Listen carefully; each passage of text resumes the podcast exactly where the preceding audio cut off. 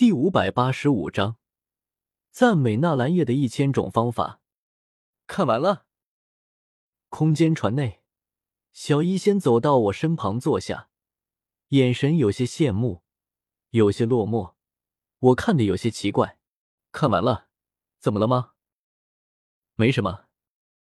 明明有什么。小医仙愣住，旋即扑哧一笑，释然了。看到你有这么多信。我却一封没有，有些失落。在加玛帝国那么多年，一个朋友都没交到。我一张脸顿时板了起来，严厉说道：“谁说的？我不是你的朋友吗？”呵呵，你当然是。小一仙身子往我这边挪了挪，我就你一个朋友。那个，要不我给你写封信？哼，我才不要。为什么？我有些奇怪，小医仙不是因为没收到信而失落吗？怎么又不要我给他写信？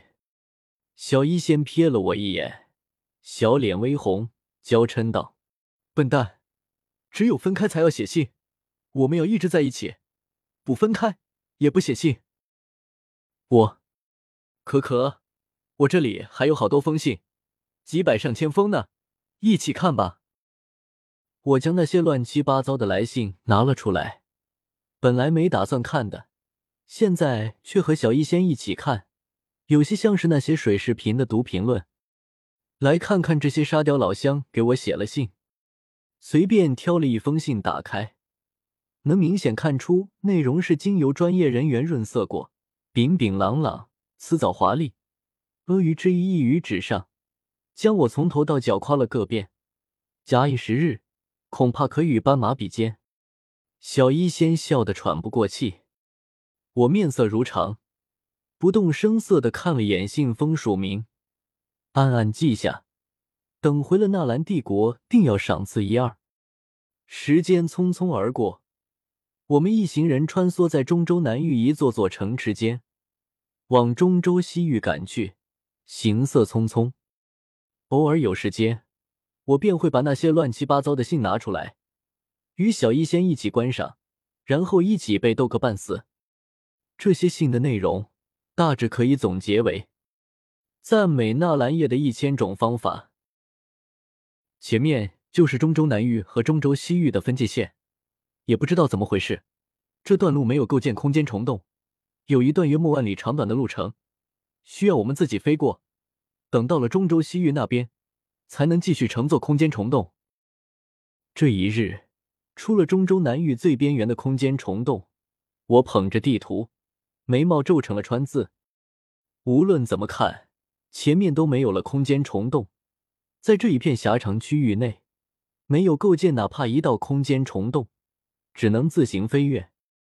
小医仙捋了捋额前青丝，浅笑道：“就当是历练了万里吗？”以我们五人的飞行速度，两天时间就能飞过去。其实真要赶的话，以斗宗强者的飞行速度，半天就能飞过一万里路程。只是没必要那样，慢一些，看看沿途风景也好。那就出发吧。我将地图收起，纵身朝城外飞去。小医仙、紫妍几人跟随在后，离开中州南域最边缘的一座大城。往西北方向飞去，土地越来越荒芜，沿途只能看见一些小城镇和村落。这些景象让我莫名有些眼熟。塔戈尔，不是沙漠。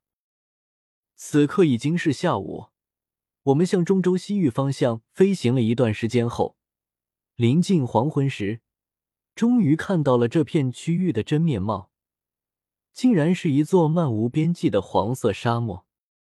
大漠孤烟直，长河落日圆。难怪这里没有构建空间虫洞，隔着一座沙漠，两边根本没什么交流，自然没有构建空间虫洞的必要。空间虫洞每年都需要花费重金维护保养，如果构建起空间虫洞却无法盈利，甚至要倒贴钱，自然不会有势力去构建。此时天色已黑，我们一行不再赶路。而是找了一座沙丘背面停下休息，架起篝火开始做饭。这是我的拿手好戏。忽然，远处有悠扬的铃铛声响起。紫妍跳上沙丘顶，远远看去，纳兰叶，西方走过来一支驼队，看着像是商队。驼队，商队。我愣了愣，在斗气大陆上活了这么久，商队见过许多，还从没见过驼队呢。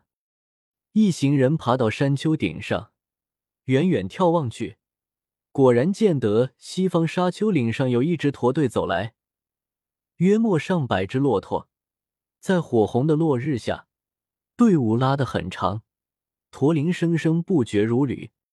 很快，这支驼队也发现了我们几人。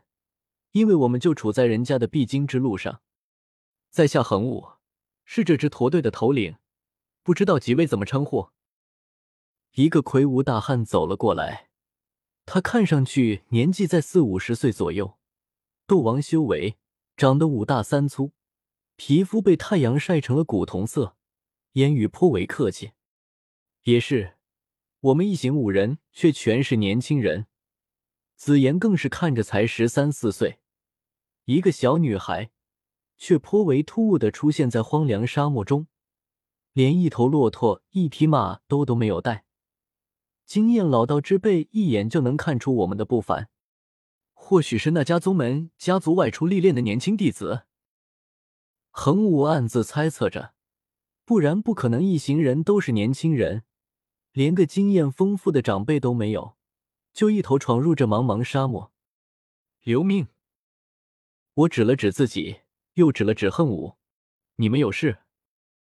呵呵，如今天色已暗，我们打算在此地扎营，刘明小兄弟不介意吧？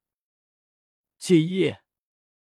恒武的笑容顿时僵在脸上，我却没有理会，伸手在鼻子前挥了挥，一脸嫌弃：“你们的骆驼太臭了，一股腥味。”要扎营去下风口扎，被你们一弄，我们都没胃口吃晚饭了。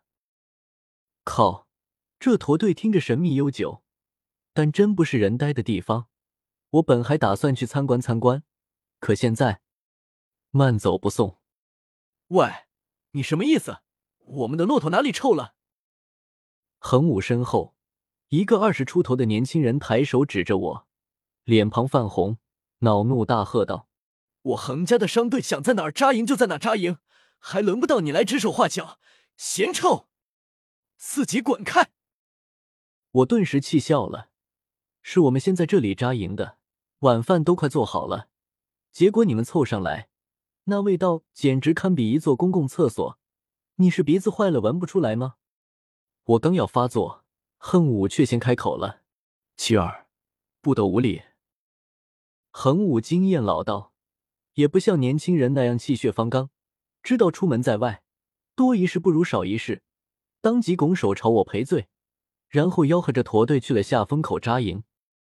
夜风吹过，空气中那股臭味少了许多，但还残留着，一时半会儿散不干净。我一脸腻歪，红尘俗世，妈的，还真是够污浊的。